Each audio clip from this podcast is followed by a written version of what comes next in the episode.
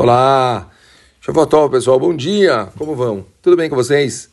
Bom, a gente está estudando o livro do Rav Eliezer Papo, Conselhos Extraordinários, um mamash, um livro espetacular de tantos conceitos que a gente está, nesses últimos dias, estudando constantemente.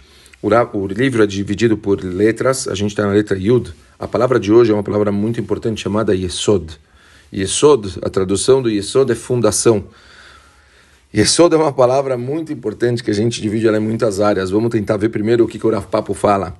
Os nossos sábios ensinaram que, como uma edificação né, num prédio, também o estudo da Torá não terá sucesso sem uma sólida fundação. As crianças devem primeiramente aprender a ler fluentemente e com exatidão. Devem aprender hebraico e o idioma falado em seu país. Os professores devem se assegurar que seus alunos aprendem bem os ensinamentos básicos antes de prosseguirem com os estudos mais avançados.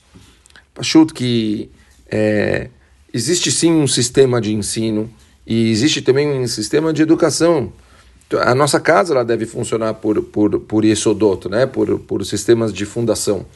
Então, aqui ele, ele, se, ele foi basicamente em cima da parte de conteúdo, ou seja, a gente primeiro aprende a ler, a gente aprende línguas, a gente sabe que né, a gente sempre começa estudando, por exemplo, Humash, né, a Bíblia, a Torá.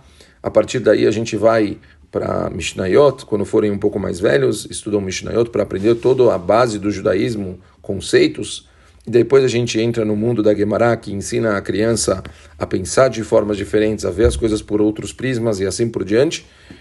E é, depois, obviamente, acaba se abrindo o mundo inteiro de todos os é, conhecimentos gerais da Torá. É, isso é em relação a estudos, mas a gente pode ver o conceito fundação em todos os sentidos. Por exemplo, a educação dos filhos na nossa casa.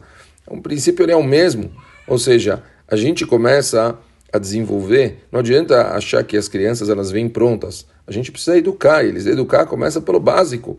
Tudo, desde limites, respeito, é, como se comportar em, em todos os meios que eles se encontram, e tudo isso é definido por regras.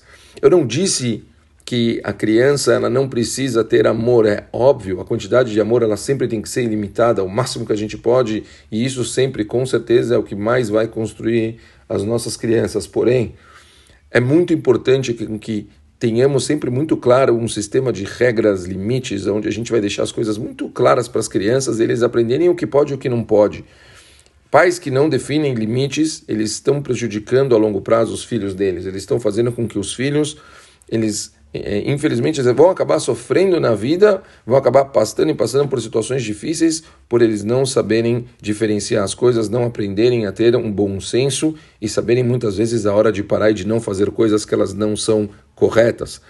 É, talvez um grande princípio quando a gente fala sobre alinhar as regras, é a gente fazer uma coisa de cada vez. Não se ensina 20 mil coisas, mas sim, step by step, uma coisa de cada vez a gente vai construindo. E acho que a mesma coisa em relação a nós mesmos, quando a gente quer ter uma construção pessoal. A gente sabe que, do mesmo jeito que conteúdo tem é, um crescimento gradativo, comportamental também. É, eu quero começar a melhorar quem eu sou. Ah, eu, né, muitas pessoas fazem isso, principalmente perto de Rosh Hashanah e Yom Kippur, quando elas querem mudar, querem melhorar. Por onde começar? Bom, acho que cada um começa por onde é mais fácil para ele, né?